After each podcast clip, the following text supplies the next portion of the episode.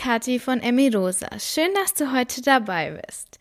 Ja, heute gibt es daram daram wieder ein Interview und zwar zum allerersten Mal mit einer Hörerin, die sich gemeldet hat und ich mir gedacht habe, die ist mal spannend, die lade ich natürlich total gerne ein.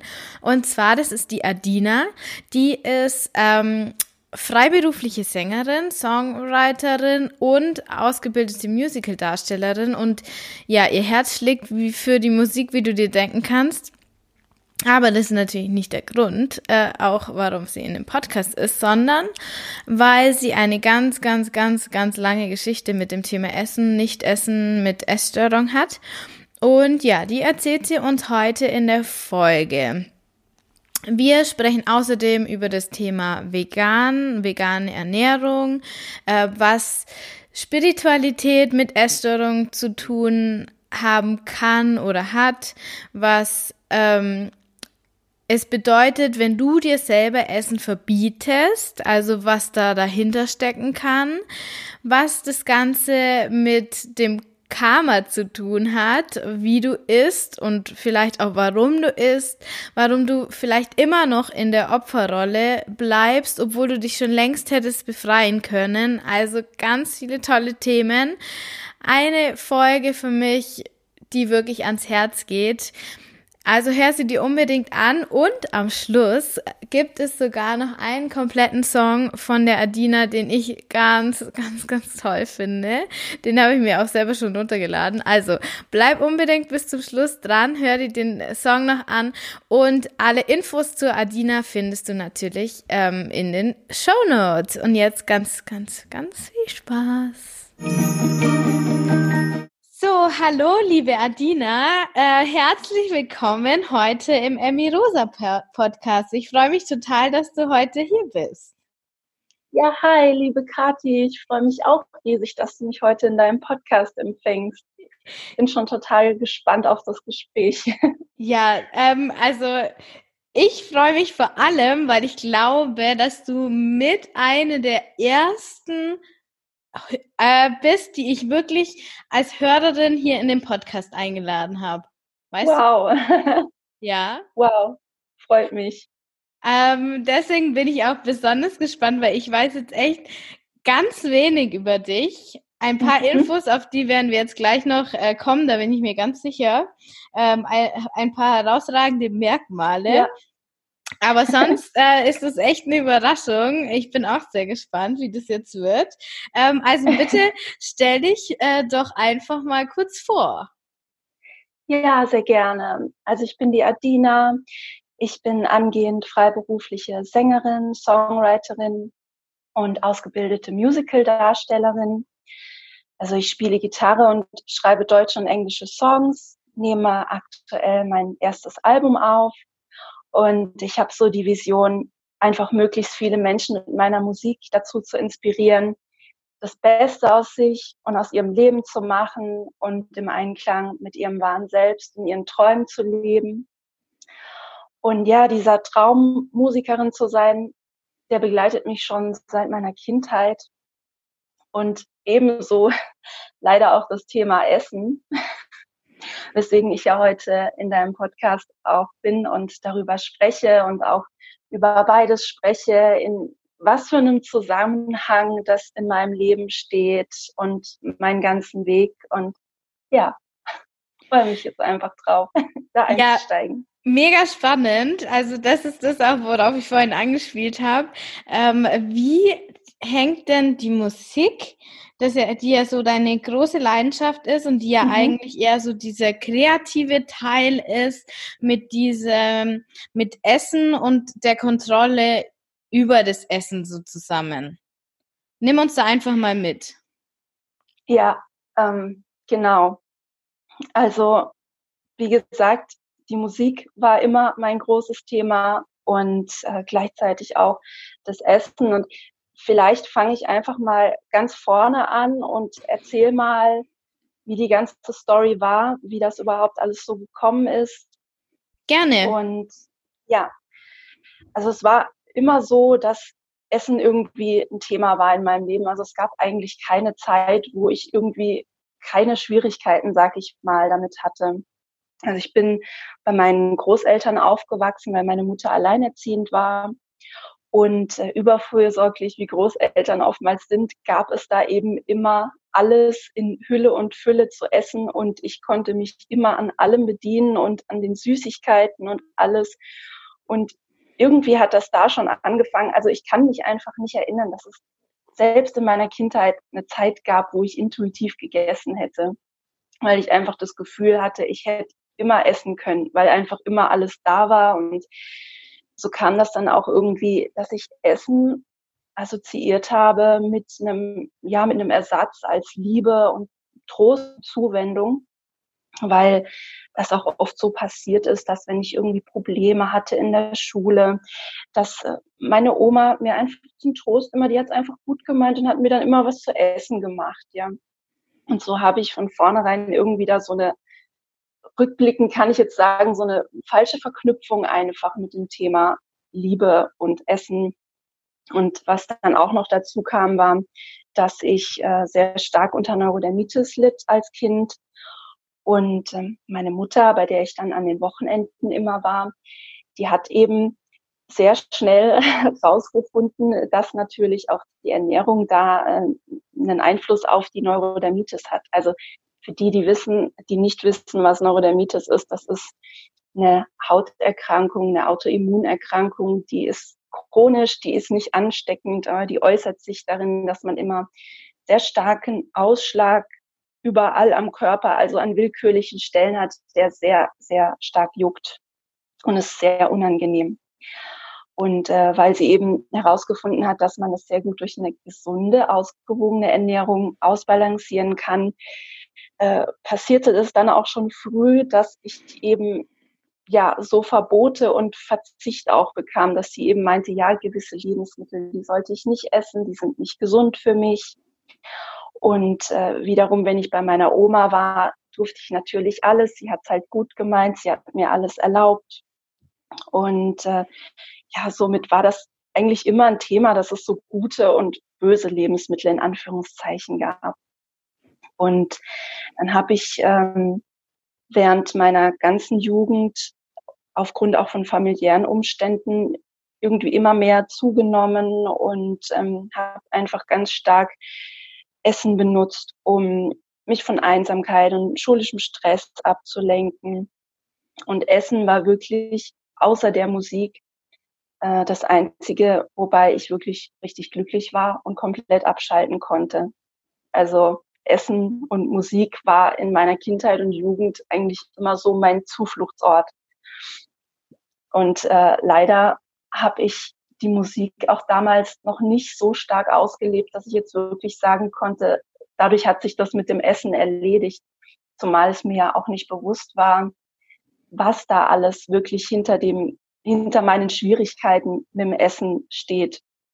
Ich habe dann einfach immer mehr zugenommen, und äh, das erreichte dann, als ich 19 Jahre alt war, so ein Punkt, wo ich, ähm, ich weiß noch, ich wollte damals ins Schwimmbad gehen mit meiner Schwester und habe mir einen Badeanzug angezogen, habe mich im Spiegel angeschaut und habe einfach nur gedacht, nein, ich, ich traue mich einfach nicht aus dem Haus, weil mir irgendwie so plötzlich schlagartig wurde, oh Mensch, ich bin richtig, richtig stark übergewichtig. Also ich hatte 105 äh, Kilo bei, ich glaube, ich war so 1,70 groß damals. Und äh, ja, und dann habe ich zum ersten Mal in meinem Leben so eigenwillig den Entschluss gefasst, ich möchte jetzt abnehmen. Und ich hatte zwar ähm, mit, also im Laufe der Zeit immer wieder so, so Anläufe, mal eine Diät zu machen, die aber eher jetzt von, von meinen Eltern dann so in die Wege geleitet wurde. Und ich habe halt nur gedacht, ja gut, ich muss das machen, weil ich, das ist halt ungesund, mein Körpergewicht. Aber ich wollte, habe es nicht aus Eigeninitiative gemacht. Und, und dann bin ich damals mit äh, 19, das war im Jahr 2006, auf eine vegane Ernährung umgestiegen. Auch erst so mit auch aus gesundheitlichen Gründen, weil ich eben auch oft gelesen habe, ja, vegane Ernährung ist sehr, sehr gut bei Neurodermitis. Vegetarisch war ich sowieso schon seit meinem 15. Lebensjahr, einfach weil mir Fleisch nie richtig geschmeckt hat und auch aus ethischen Gründen. Und ähm, damals hat mich dann auch meine Mutter sehr unterstützt bei der Umstellung des Vegane und dann ist auch am, am Anfang alles total, ja, ich sag mal, problemlos. Also ich habe einfach ich meine, du musst dir vorstellen, im Jahr 2006, da gab es noch nicht diese ganzen veganen Ersatzprodukte, ja. ne, wie es jetzt gibt. Also keine vegane Schokolade oder veganer Käse und so. Für mich war dann einfach klar, ich ersetze ähm, die Lebensmittel, die ich bisher gegessen habe. Also ich ersetze die nicht, sondern ich esse einfach ja viel Vollkorn, Obst, Gemüse, Nüsse. Also einfach so die die vollwertige Nahrungsmittelpalette, sag ich mal. Und in den ersten paar Wochen lief das auch super und ich äh, habe einfach ganz normal gegessen quasi. Und ich habe dann auch zum ersten Mal gemerkt, hey, ich habe ein ganz anderes Körpergefühl, einfach nur weil ich mich gesünder ernähre und es tut mir wahnsinnig gut. Und ohne dass ich irgendwie jetzt groß verzichte, weil ich habe mich nicht so gefühlt, als würde ich verzichten, weil es mir körperlich so gut ging und auch meine Neurodermitis besser wurde habe ich einfach gedacht, ich behalte das jetzt so bei und hm, habe natürlich auch sehr schnell Gewicht verloren und habe so gedacht, oh, wow, da geht ja was. Und äh, das Gewicht, das fällt buchstäblich so von mir ab. Und dann ist da irgendwie so eine Art Sucht draus geworden, dass ich immer schneller und immer mehr abnehmen wollte, weil es ja gerade so gut lief und ja, ich denke, das, das kennt man auch, wenn man da mal ein Thema damit hatte, so, ich, jetzt habe ich gerade so viel Disziplin, jetzt läuft es gerade so gut, also bleibe ich da jetzt auch dran. Ja. Und dann hat es sich aber innerhalb kurzer Zeit in eine sehr ungesunde Richtung entwickelt. Also, dass ich immer weniger gegessen habe und auch irgendwie gemerkt habe, je schlanker ich werde, ich fühle mich trotzdem dick und ich fühle mich viel zu dick, immer noch. Und ich wurde auch irgendwie immer unglücklicher. Aber das hast du gemerkt. Darf ich da mal einhaken? Also du hast, ja, ja. dir war das bewusst, dass du jetzt schon in problematisches Verhalten reingerätst? Nee, damals nicht.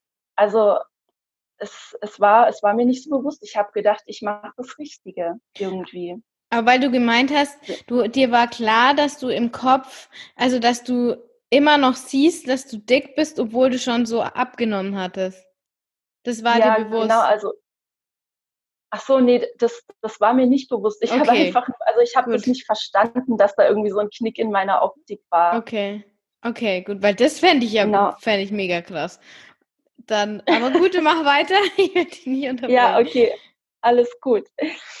Ja, nee, also das, das war mir echt nicht bewusst. Ich habe zwar gemerkt, ich nehme ab auf der Waage, aber ich sehe das auch so, dass irgendwie das erste Mal im Le in meinem Leben wirklich der Schleier gefallen ist und ich gesehen habe, oh, okay, ich war doch ganz schön übergewichtig. Denn manchmal ist es ja einfach so, dass man sich selber einfach nicht so wahrnimmt, wie man wirklich ist. Und das war dann für mich einfach so shocking, dass ich so gedacht habe, okay, jetzt radikal immer weniger essen und immer mehr abnehmen, bis du, bis du richtig dünn bist und so richtig dem Schönheitsideal entsprichst. Und ähm, dann hatte ich ein, innerhalb von sechs Monaten 20 Kilo, glaube ich, circa abgenommen. Und also an den, an den extremsten Tagen war es wirklich so, dass ich als nur so ein, so ein Apfel und ein paar Handvoll Nüsse gegessen habe. Und äh, daraufhin hatte ich dann auch im Urlaub einen schlimmen Kreislaufkollaps, den ich selber auch als eine Art Nahtoderfahrung erlebt habe. Okay. Und äh, ja, also Erzähl mal war, mh, gerne. Also ich war wandern mit meinem besten Freund und hatte an dem Tag wieder super wenig gegessen, aber wie es halt damals so war, habe ich gedacht, ach ja, das passt schon und das geht schon und es war doch schon viel zu viel. Und es war sehr warm an dem Tag und wir haben Rast gemacht. Und äh, ich kann mich dann erinnern, als ich wieder aufgestanden bin, bin ich irgendwie zu schnell hochgegangen und dann habe ich plötzlich voll das Herzrasen gekriegt und habe nur gemerkt, boah, mir wird speiübel und habe mich gefühlt, als müsste ich mich gleich übergeben. Habe mich dann hingesetzt auf einen Baumstumpf und plötzlich ist irgendwie aus meinen Beinen und überall aus meinem Körper einfach das Gefühl rausgegangen, so wie wenn dein Körper ganz, dein ganzer Körper einschläft. Und ich habe dann auch, ich bin völlig benommen worden und dann äh, habe ich auch Panik gekriegt natürlich und mein Freund war die ganze Zeit nebendran und hat mich gestützt und auf mich eingeredet und mir ist dann völlig weiß vor Augen geworden, also wie so ein helles gelbes Licht. Ich habe nichts mehr gesehen außer dieses Licht und ich habe mich komplett nicht mehr gespürt. Ich habe mich wirklich gefühlt wie schon ja an der Schwelle ins Jenseits und ich hatte auch irgendwie keine Kraft, um Luft zu holen. So, ich konnte gar nicht mehr richtig atmen. Und ich habe noch so mit letzter Kraft rausgebracht, äh, sag bitte meiner Familie, wie lieb ich alle habe. Also wollte mich schon verabschieden. Und er hat dann so radikal auf mich eingeredet, atme, atme, hat er gesagt. Äh, und dass, dass ich einfach wirklich meine letzte Kraft zusammengenommen habe, einfach richtig tiefe Atemzüge zu nehmen. Und er hat mir dann noch Wasser eingeflößt und nach ein paar Minuten ist es dann glücklicherweise wieder abgeklungen und ich kam langsam wieder zu mir. Aber dieses Erlebnis hat mich halt total verändert, weil ich daraufhin gemerkt habe, okay, irgendwas war, irgendwas habe ich einfach nicht, nicht gut gemacht hier die letzten Monate mit meinem Körper.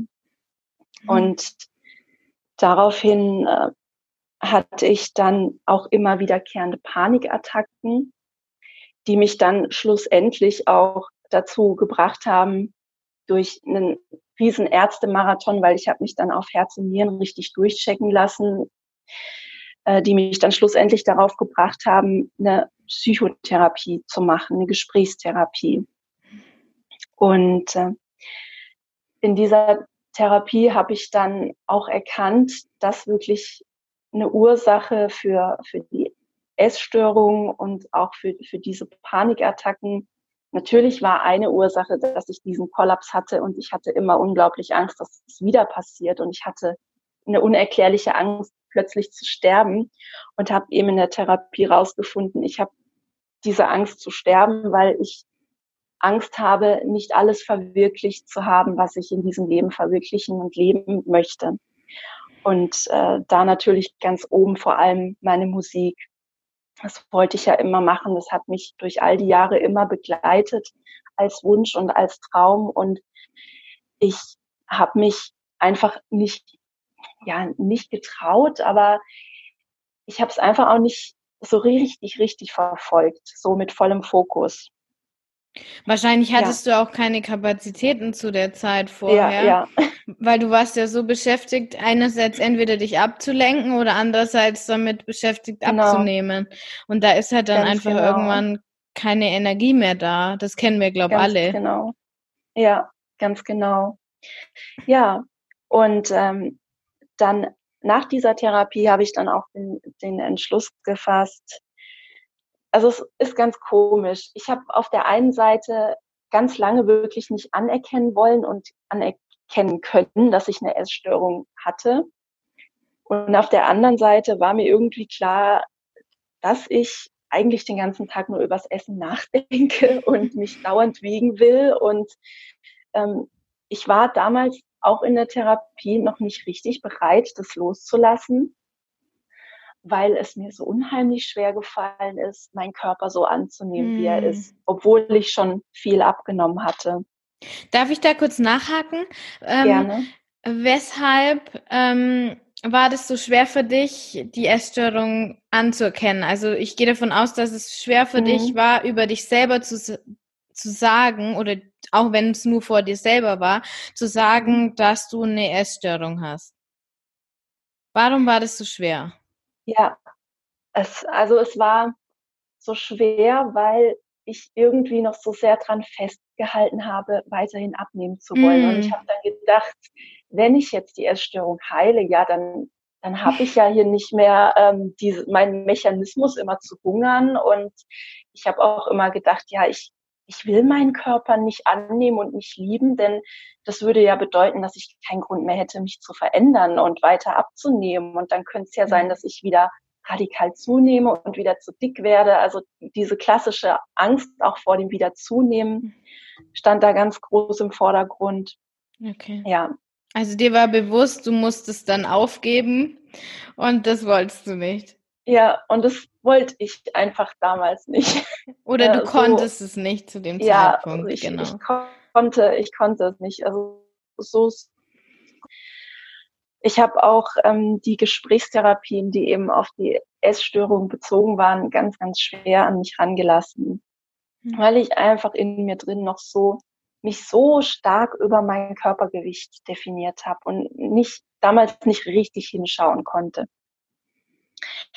Aber nichtsdestotrotz habe ich äh, nach dieser Therapie beschlossen, ich will Musik zu meinem Hauptberuf machen und ähm, habe mich dann umgeschaut, was könnte ich jetzt für eine musikalische Ausbildung machen. Bin dann letztendlich über Umwege auf eine Ausbildung zur Musical-Darstellerin gekommen. Mega spannend. Und, äh, ja. und ähm, habe mich dann auch, habe dann auch eine Schule gefunden, ähm, bei der ich eine Aufnahmeprüfung machen konnte und dank ähm, meines Gesangs dann auch dort eine Musical-Ausbildung beginnen konnte. Mega cool, und, wirklich. Ja. Und ja, klar, damit ist mir natürlich auch bewusst geworden, okay, wenn du jetzt diese Ausbildung machst, dann musst du auch wieder richtig anfangen zu essen, weil ähm, in dieser Ausbildung tanzt man sehr viel, wie man sich denken kann. Also es ist, es ist körperlich anstrengend. Und da fing das dann schon an, dass ich mich wieder leichter getan habe, mehr zu essen und meinem Körper wieder zu vertrauen und natürlich dann auch in Kombination mit dem, mit der Tanzausbildung, mit der Bewegung. Ich war ja vorher relativ unsportlich so in meiner Kindheit und Jugend und habe dann auch erst während der Ausbildung angefangen, äh, richtig Sport zu machen und Bewegung überhaupt erstmal für mich zu entdecken. Und äh, dann hatte ich aber leider während der Ausbildung wieder einen ziemlichen Rückfall, weil ich ähm, hormonell bedingt plötzlich zehn Kilo zugenommen habe, ohne dass ich groß an meiner Ernährung was verändert habe. Und das hat dann leider diesen, diese ganze Essstörungsspirale wieder getriggert. Und ich hatte mich ja immer noch nicht so richtig mit der wahren Ursache von allem befasst und war immer noch so sehr auf mein, mein körperliches Aussehen fixiert, ja. Und dann äh, ging das da eigentlich gerade wieder los. Und ja, also um es kurz zu machen, habe ich über ein Jahrzehnt eigentlich damit verbracht, äh, mich in Kreisläufen aus Extremen zu bewegen. Also entweder war ich immer irgendwie auf Diät oder auf Fastenkuren. Und wenn ich das nicht gemacht habe, dann war es sofort das andere Extrem. Also sofort immer zu viel essen, äh, bis ich dann wieder einen Punkt hab, erreicht habe, wo ich gemerkt habe, oh nein, wieder zu viel zugenommen, jetzt muss wieder eine Fastenkur her und ja, es gab keinen Mittelweg für mich so. Ich konnte mir das nicht vorstellen, äh, normal in Anführungszeichen zu essen, wie die ganzen Leute um mich rum, von denen ich gesehen habe, ja, die haben doch auch ein Wohlfühlgewicht, die sind doch schlank und, und für mich gab es entweder nur, nee, damit ich mein Wohlfühlgewicht habe, muss ich fasten und hungern. Hm. Und ähm, ja, dann habe ich auch, wolltest du gerade was einhaken oder fragen? Ja, ich überlege gerade, hast du da die ganze Zeit vegan dann gegessen? Ja, ja, genau. Also Trotzdem. ja, das habe ich nicht, habe ich nicht dazu gesagt. Also mhm. vegane Ernährung selber hat für mich nie Verzicht bedeutet. Also ich hatte zwischendurch mal eine Phase, wo ich wieder ähm, Ziegenmilch und Schafsmilchprodukte zu mir genommen habe. Das war auch während der Ausbildung, weil ich dachte, ich bekomme vielleicht nicht genügend Protein. Aber ich habe dann auch gespürt, das tut mir nicht so gut und bin im, also ich bin immer wieder auf das Vegane zurückgekommen. Also ich war bis auf diese eine Phase, die so ein paar Monate gedauert hat, bin ich jetzt äh, seit 13 Jahren Veganerin. Spannend. Weil ganz Und oft ähm, äh, ja. hast du, mit wem war das denn in dem Interview? Lass mich mal kurz nachdenken. Ähm, ich glaube mit der mit der Anne. Die hat, mhm. die ist auch Veganerin Und in dem Interview, die hat gemeint, sie konnte nur vegan sein, also in, in den, die hatte Bulimie und in den Phasen der Bulimie okay. war sie nicht vegan. Nur wenn sie normal in Anführungszeichen mhm. gegessen hat. Weil dieses, mhm. ähm, diese Essanfälle haben nur mit so richtig äh, ungesunden und ähm, Tierprodukten. Die hat sogar, glaube ich, teilweise aber jetzt nicht, dass ich lüge, teilweise, glaube ich, sogar Fleisch gegessen dann in hm, der, okay. in den, in den Essanfällen. Das war bei dir gar nicht ja. so. Nee, gar nicht. Also ich habe mich auch, wie gesagt, nie gefühlt, als würde ich auf was verzichten. Und das Problem war bei mir einfach, dass ich eben innerhalb der veganen Lebensmittelpalette mir einfach unglaublich viele Dinge verboten habe. Also einfache Dinge wie Kohlenhydrate, Kartoffeln, Reis, Brot, mhm. das Ganze. Und ähm, ja, also ich habe immer schon gespürt, dass vegan mir am besten tut, wenn ich mir eben im Veganen alles erlaube. Aber das Problem war halt, dass ich das nicht gemacht habe. Und wenn ich dann, ich hatte ja zwischendurch auch in den extremen Zeiten auch Essattacken, wenn ich die dann hatte, dann habe ich mir natürlich das verbotene ähm, vegane Schokolade und Brot und das alles dann ja zu mir genommen. Dann wird schon auch ganz wenig, wenn man da auch noch ähm, ja also restriktiv ist. Ich bin ja absolut genau. pro vegan, aber deswegen, aber es ist dann schon, dann glaube ich, wird es echt schwierig, sozial zu unterwegs ja. irgendwie zu sein, wenn man sich dann noch auf bestimmte Lebensmittelgruppen versteift innerhalb ja, des Veganen, ja. vermute ich. Total, ja. Wie sah Und dann in, dein in Sozial... Ja? Ja, ja, wie gerne. Sah dann, wie sah dann so dein Sozialleben aus in der Zeit? Ja, natürlich, äh, ja, miserabel. Also ich habe mich eigentlich immer äh, drum, davor gedrückt, essen zu gehen mit Freunden oder mit der Familie. Ab und zu war es dann natürlich doch und es war für mich immer, ja, also richtig unangenehm. Es war für mich einfach nur, oh nein, ich muss mich jetzt, ich muss jetzt da in dieses Restaurant sitzen, mich mit dem Thema Essen konfrontieren, den anderen zuschauen, wie die essen. Und ich, ich habe mir halt selber immer dann so ein so einen Salatteller zusammenstellen lassen, wo halt möglichst wenig von allem dabei ist und dann da so lieblos drin rumgepickt und man hat ja dann auch noch dieses äh, dieses Talent, sich das so schön zu reden, ne? so ich bin jetzt ganz kontrolliert mm. Und das tut meiner Figur gut und etc. Du kennst das bestimmt Ja, ja, auch. sogar ein bisschen Stolz noch mit dabei. Ja, genau, genau. Die anderen sind alle so zügellos und ich, ich ja. schaff das. Ja. Ganz genau, ja. Ja, und ähm, was wollte ich jetzt noch sagen? Ja, also ich hatte, glaube ich, ja, Sommer 2017 dann meinen letzten Abnehmversuch, also noch gar nicht so lange her, meine letzte Fastenkur. Habe da auch wieder innerhalb von sechs Monaten äh, zehn Kilo abgenommen. Und bin aber dann letztendlich auch wieder zu dem Schluss gekommen, hey, was machst du da eigentlich? Willst du jetzt den Rest deines Lebens immer wieder dieselben 10 Kilo zu und abnehmen? Und äh, 2017 war eben auch das Jahr, wo ich mich ähm, entschlossen habe, mich wirklich als eigenständige Singer-Songwriterin auch etablieren zu wollen, also wirklich das zu meinem Beruf zu machen. Ähm, ich war ja nach der Musical-Ausbildung das hatte ich ja jetzt gar nicht erwähnt, ähm, ganz lange auch, weil ich kein Engagement bekommen hatte, in verschiedenen Jobs immer unterwegs und ähm, habe dann erst wieder im Jahr 2017 gemerkt, hey, ich will das alles gar nicht machen, ich will eigentlich nur Musik machen, weil das das Einzige ist, was mich wirklich erfüllt und auch wirklich heilen kann. Ja, und dann bin ich Ende 2017 auch das erste Mal per Zufall mit dem intuitiven Essen in Kontakt gekommen, weil ich auch, ja, wie gesagt, gemerkt habe, diese ganze Energie, die ich da immer drauf verwende, auf das Fasten und Hungern und Verzichten, das, ist Energie, die ich für meine Karriere und für meine Musik brauche. Und äh, letztendlich sabotiere ich mich die ganze Zeit selber und halte mich die ganze Zeit selber davon ab, in meine Kraft zu kommen, indem ich immer wieder entweder mich total überesse oder halt nichts esse.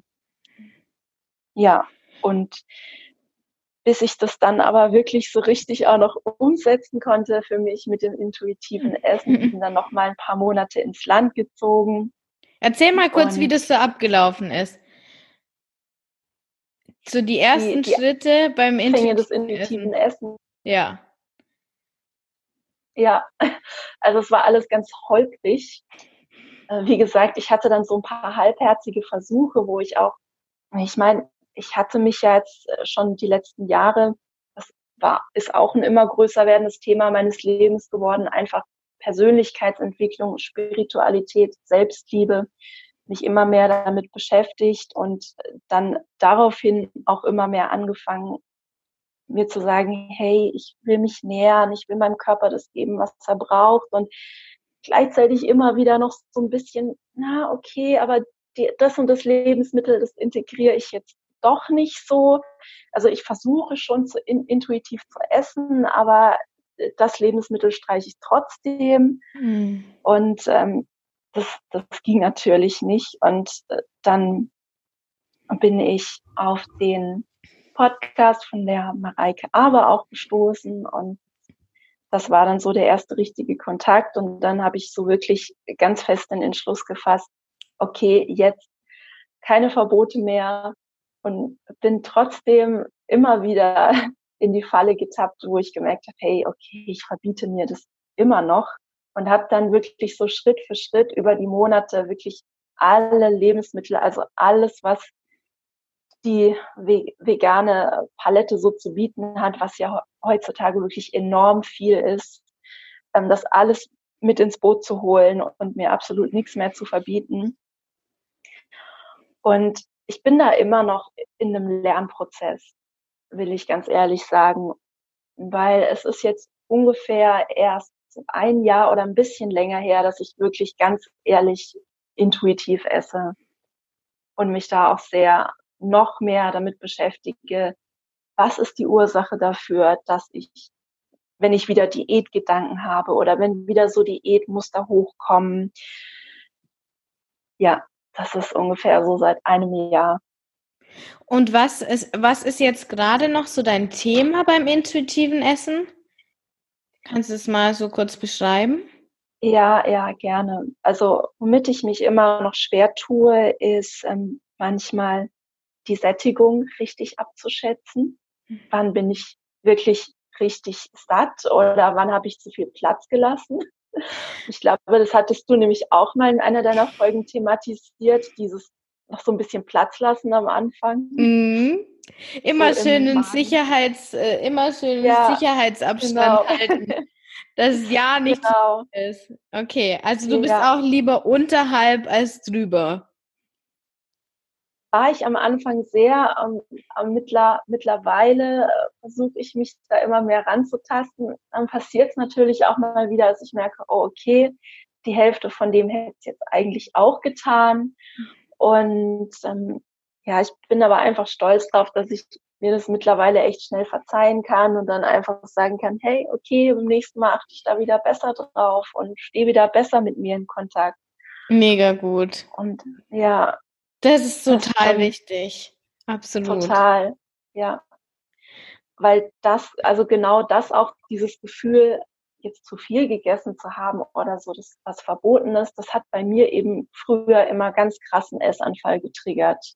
Mhm. Also nach dem Motto, so jetzt ist es eh egal und dann kommt so alles rein, was dir in die Quere kommt. Würdest du auch sagen, dass du die Tendenz hast, äh, perfektionistisch zu sein? Ja, absolut. ja, also ich glaube, das, das ist auch so was, was auch insbesondere viele Künstler haben. Ja, was einem auch sehr im Weg stehen kann, ja. Aber ich merke das schon, dass ich perfektionistisch veranlagt bin und bin da aber auch dabei, das immer mehr abzubauen und mir selber zu sagen, hey, einfach authentisch sein mit, mit mir, mit meinem Wohlgefühl und das perfekte intuitive Essen gibt sowieso nicht. Also es geht kaum. Nee, absolut nicht. Und äh, du hast gerade vorhin noch was angesprochen, äh, dass du selber reflektierst, wenn du merkst, okay, ich äh, habe jetzt wieder so Diätgedanken und will jetzt wieder mhm. in diese Spirale rein. Ähm, was steckt da so dahinter, wenn du das mal erzählen magst? Was ist da meistens so, was sind so die Gründe? Also du meinst jetzt die Gründe, wenn ich wieder ähm, Diätgedanken genau. habe oder merke, es wird so ein altes Muster aktiv. Genau. Ah, ja, das ist eine interessante Frage. Das ist sowas von unterschiedlich und individuell. Es kann manchmal wirklich sein, dass ich ähm, mir gerade auf einer anderen Ebene gerade was nicht geben kann. Also beispielsweise, ich habe jetzt Lust zu essen, obwohl ich eigentlich nicht körperlich hungrig bin, ähm, dass ich es dann einfach verpasst habe, mir, mir die Ruhe zu geben, die ich gebraucht hätte oder so eine Gemütlichkeit. Also ich merke, dass ich, dass ich Essen ohne Hunger ganz oft ähm, verwenden will, unbewusst, um mir so eine Gemütlichkeit und so ein Wohlgefühl zu geben. Absolut, den, absolut. Also da bin ja. ich mir ganz sicher, dass es ganz vielen so geht. Auch einfach dieses Essen statt Ru ausruhen, einfach mal hinlegen. Genau. Oder genau, wenn, ja. wenn man heimkommt oder so, dann erstmal essen, weil das ist ja auch Ruhe, anstatt irgendwie sich mal kurz zehn Minuten hinzulegen, eine Meditation anzuhören oder so. Ja, ja ganz genau, ja. Ja. Ja, und ähm, ich, ich hatte da auch gerade letztens so eine Situation mit meinem Freund, wo ähm, wir nach dem Essen zusammen als Nachtisch noch was Süßes gegessen haben und ich dann auch zu ihm meinte, du, also ich weiß nicht, was gerade los ist. Ich habe das Gefühl, ich könnte ewig weiter essen und nicht aufhören. Und dann habe ich mit ihm darüber gesprochen und durch das Gespräch habe hab ich dann wirklich so gemerkt, ähm, ja, ich will mich eigentlich gerade nur ins Bett liegen und meine Ruhe. Und in dem Moment, wo er mir auch geholfen hatte, das zu analysieren, war der Appetit komplett weg einfach. Und das finde ah. ich so spannend. Schön. In dem Moment, wo man wirklich hinschaut und es so ganz genau benennen kann, warum man eigentlich gerade so einen Appetit hat, zack, ist es schon weg. Ja.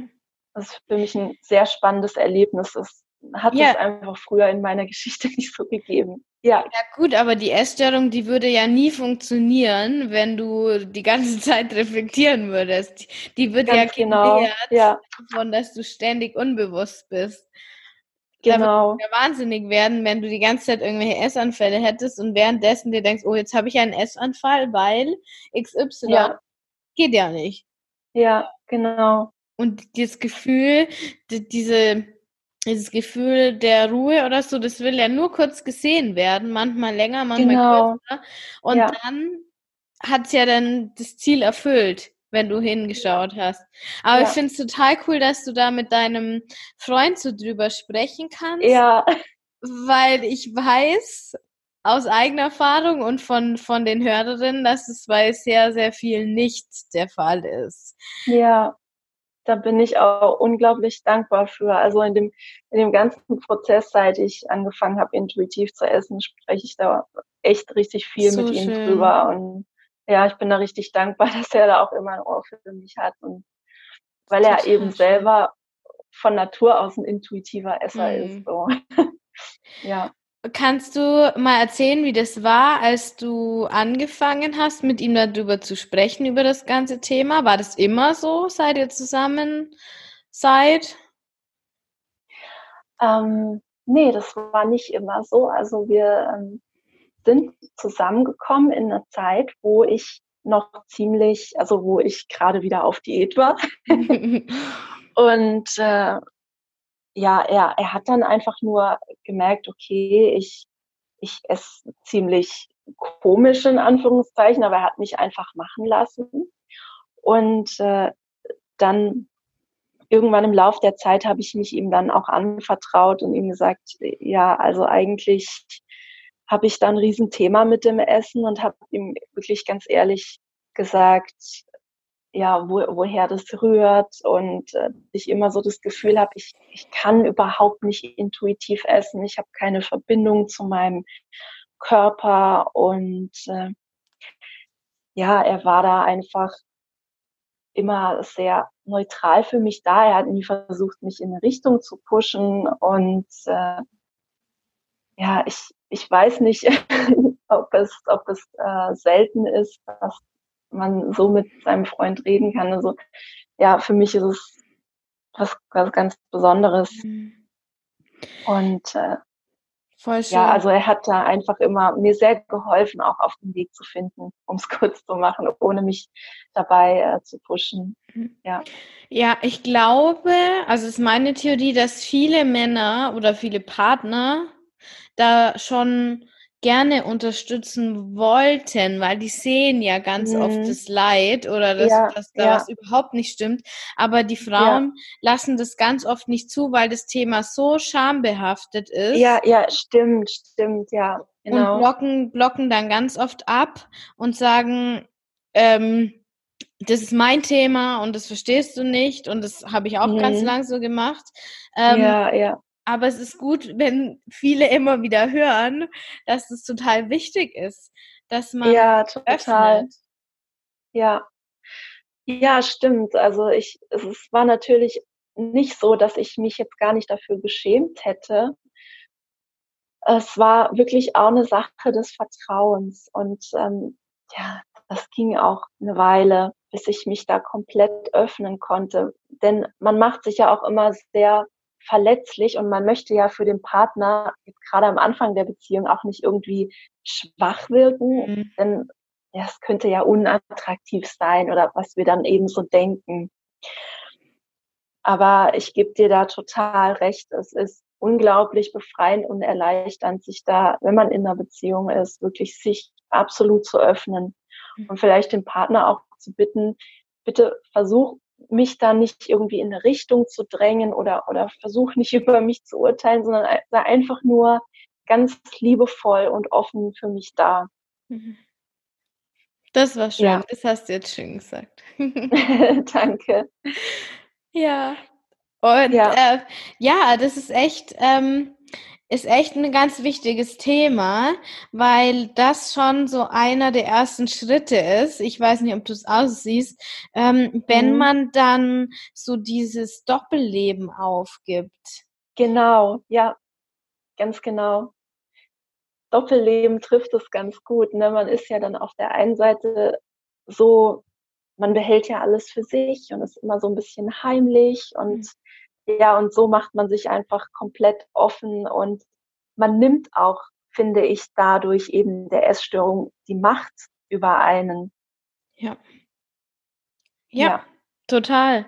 Und, ähm, und auch dieses Aussprechen ähm, lässt und, und, und dann zu sehen, die, die anderen denk, sagen nicht, oh mein Gott, das hätte ich nicht ja, ja. gedacht. Das zeigt ja, mir, dass genau. diese Scham überhaupt nicht so groß sein muss oder eigentlich genau. gar nicht genau, da sein ja. muss.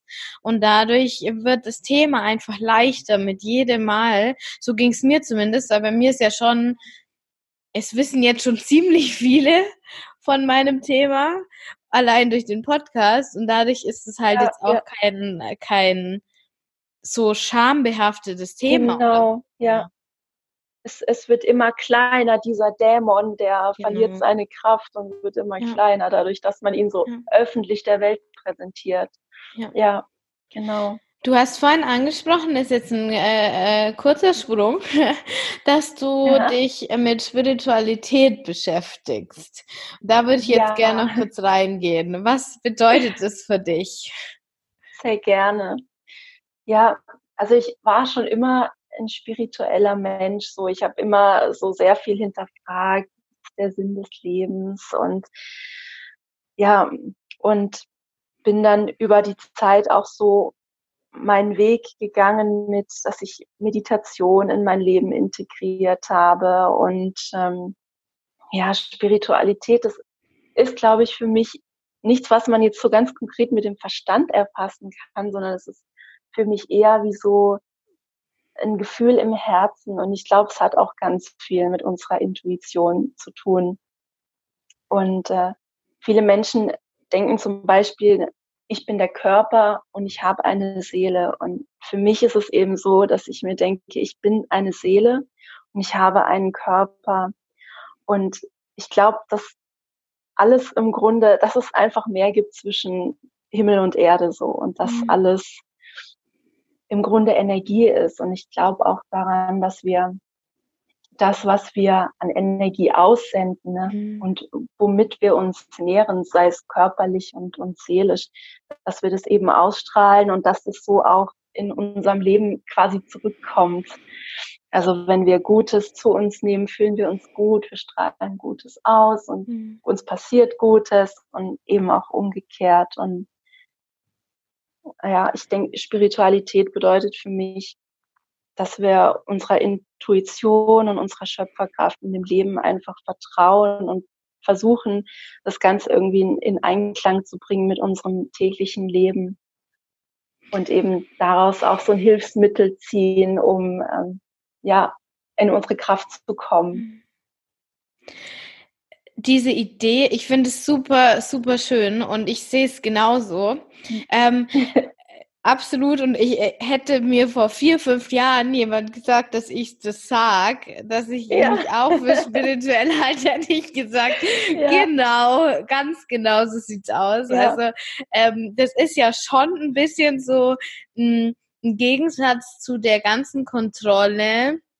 Ja, ähm, voll und diesem, also ich empfinde es alles eher so ein bisschen in Richtung Yin und das andere äh, und diese ganze Essstörungssache ist ja immer so in Richtung Yang und ich muss Kontrolle und Härte und Kopf ja, ja. und und und ähm, ja auch Stärke äh, walten lassen. Wie konntest du das vereinbaren? wenn du sagst, es war früher anders. Also es war immer früher schon da, aber du hast dich anders verhalten eigentlich.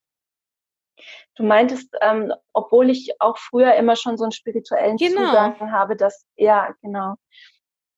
Ich habe es einfach nicht so äh, praktiziert und eine Zeit lang habe ich es auch wirklich nicht, nicht an mich rangelassen. Mhm. Also es hat sich wirklich, muss dir vorstellen, es hat sich wirklich, ich hatte schon immer so einen Kanal, sag ich mal, so der Kanal war immer offen.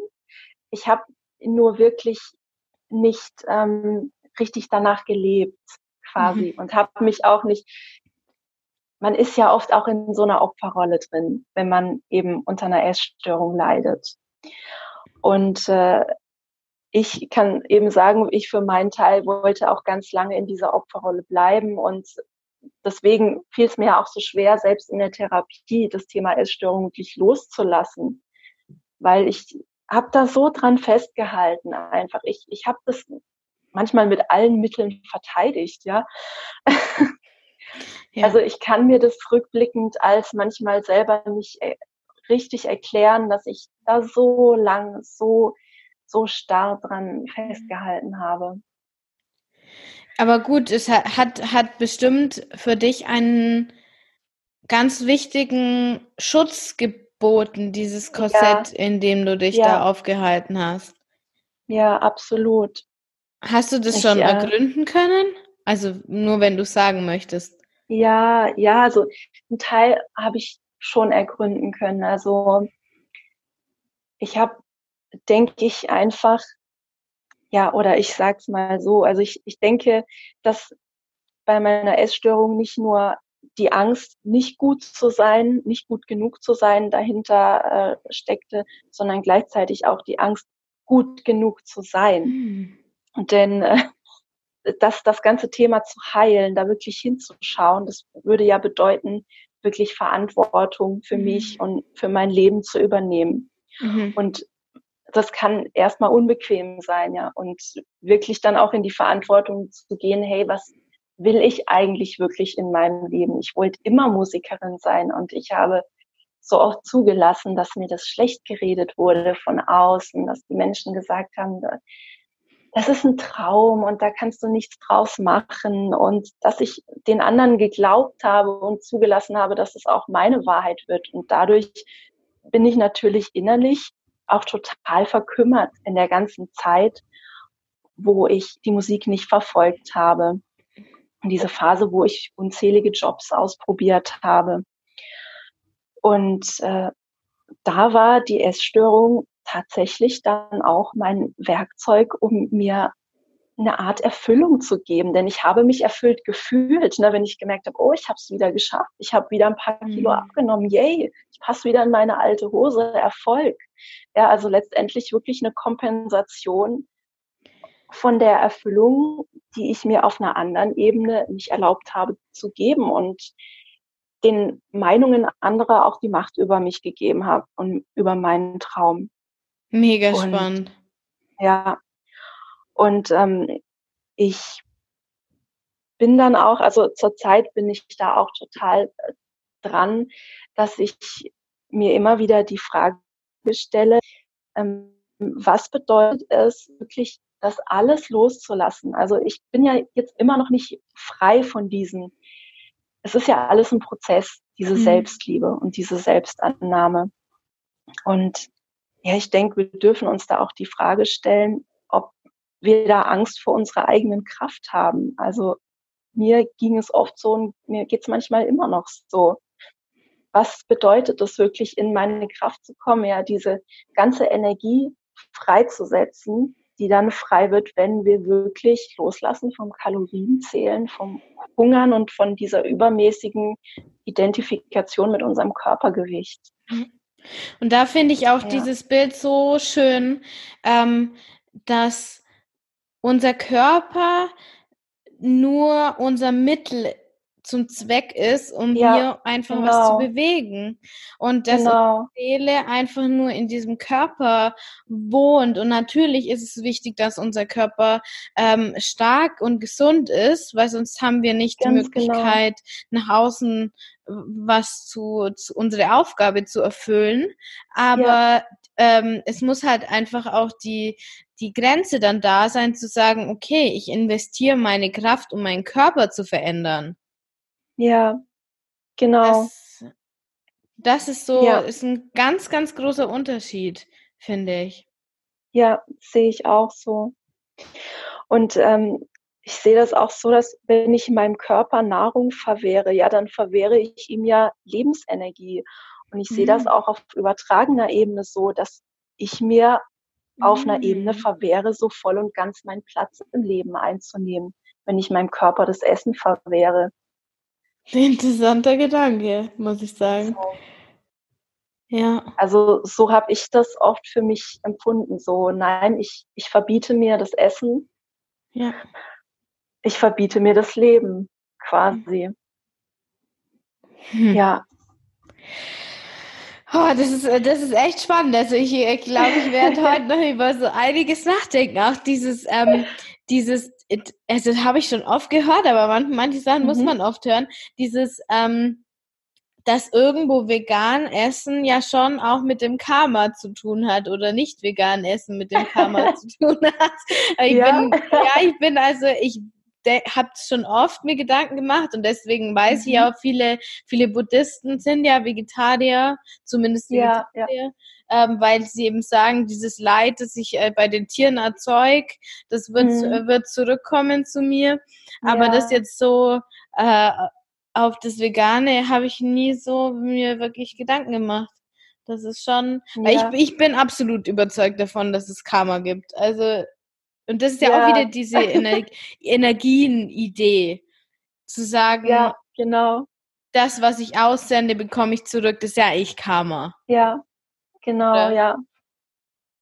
Ja, also ich habe das noch nie so gelesen, wie, wie du es gerade formuliert hast mit der veganen Ernährung und dem Karma. Und ja, ich, ich denke aber auch ähnlich darüber, dass du eben, ja, dass man mit, ja, mit Fleisch auch irgendwie so eben diese Energie aufnimmt. Ne? Die, mhm.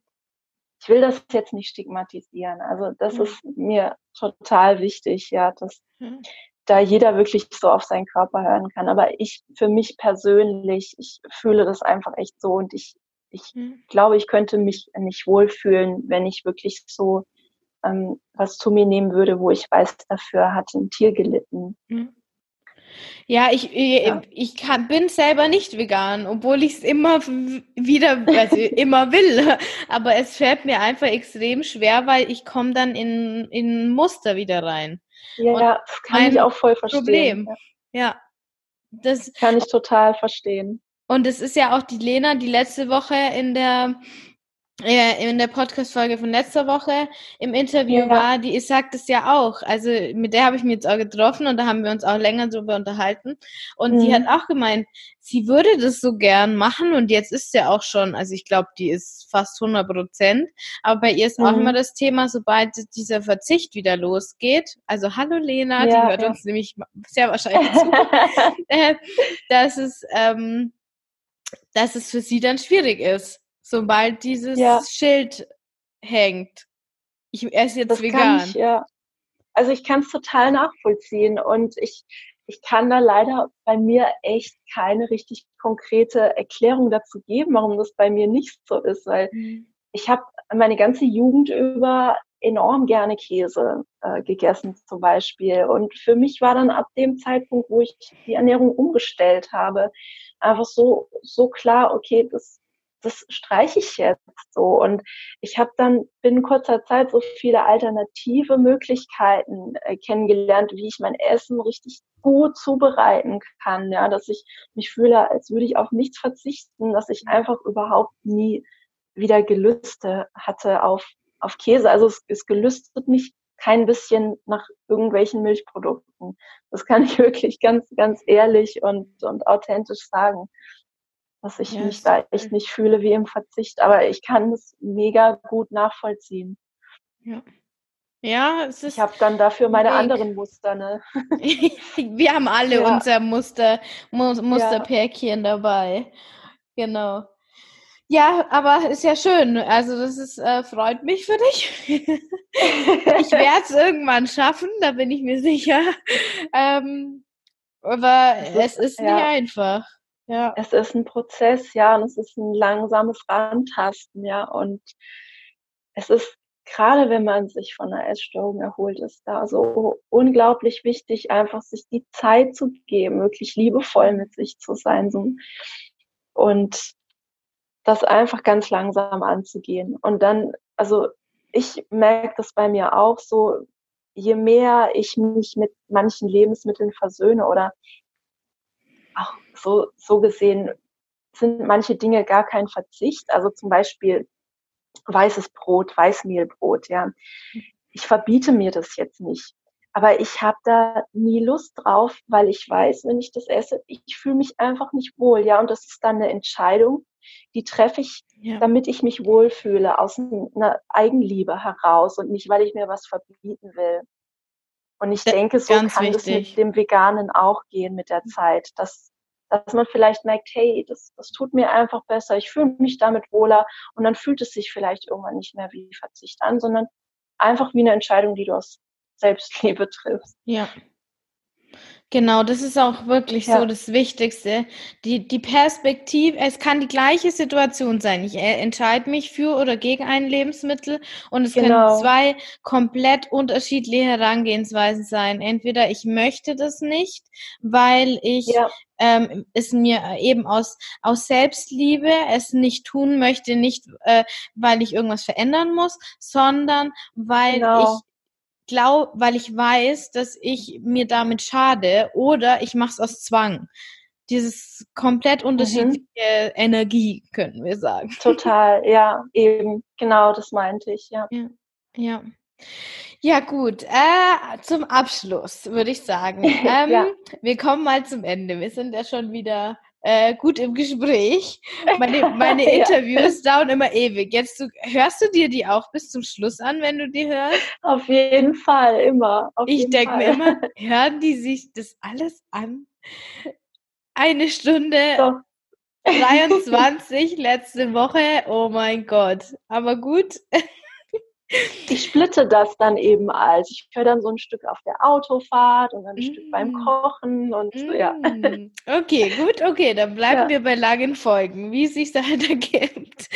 Ähm, welche Message möchtest du denn jetzt, wenn du die Chance jetzt hast, den Hörerinnen mhm. mitgeben für ihren Weg? Ja.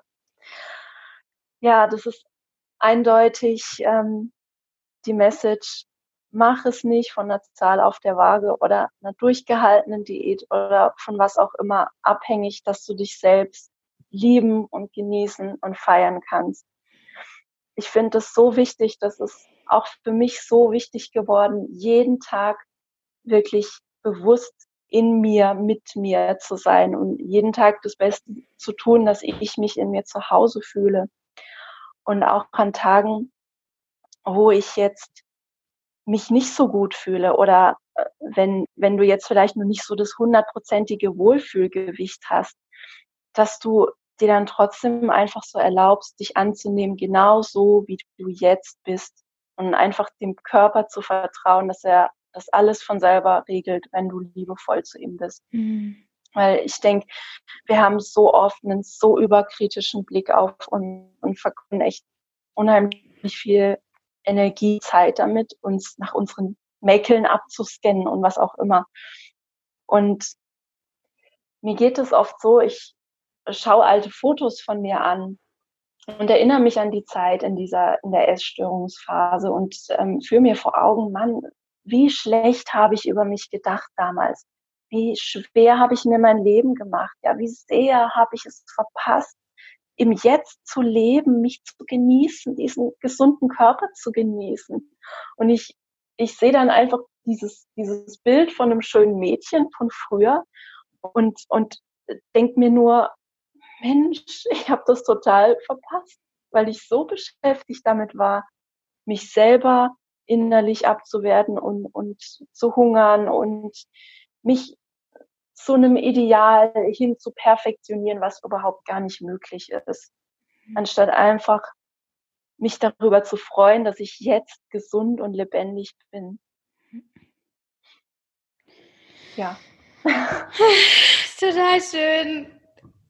Total schön. Ja. Dürfte ich äh, denn zum Abschluss ein Lied von dir spielen? Ja. Du, du willst das Lied abspielen? Ja, also nicht, ich ja, schneide es da natürlich rein. Aber das natürlich, ja, gerne, mega äh, gerne. Du hast mir ja mal eins geschickt und das fand ich richtig schön. Und ähm, ich ja. finde, das passt thematisch auch sehr gut in den Podcast. Ja, gerne, super gerne. Und dann äh, kommt jetzt dieses Lied, wenn die äh, Hörerin das hört.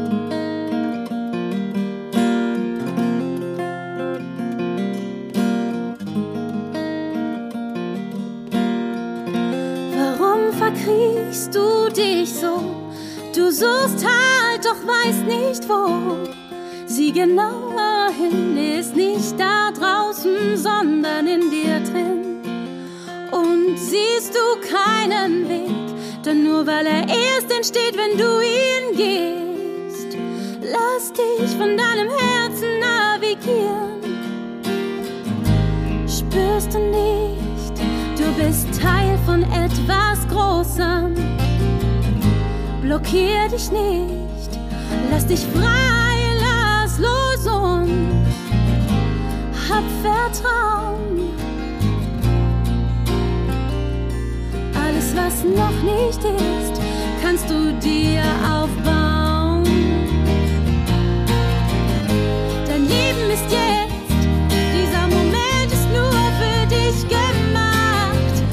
mit allem vernetzt, also tob dich aus, leb deine Kraft. Hör auf zu suchen, dann wirst du finden, lass dich an nichts und niemanden binden. In dir schlummert ein Kosmos voller Ideen. Lass ihn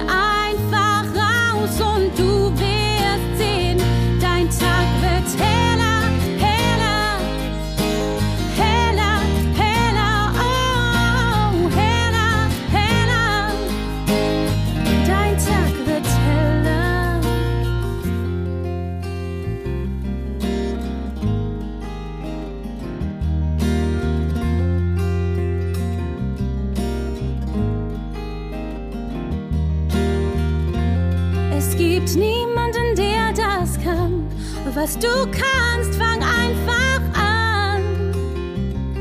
Gib der Welt dein Geschenk. Wenn du loslässt, wird alles dich tragen. Stopp das Grübeln, stell dir nicht zu viele Fragen. Lauf los, die Antwort läuft dir schon entgegen. Spürst du nicht, deine Berufung ruft dich. Es ist, es ist für uns unentbehrlich. Es gibt nichts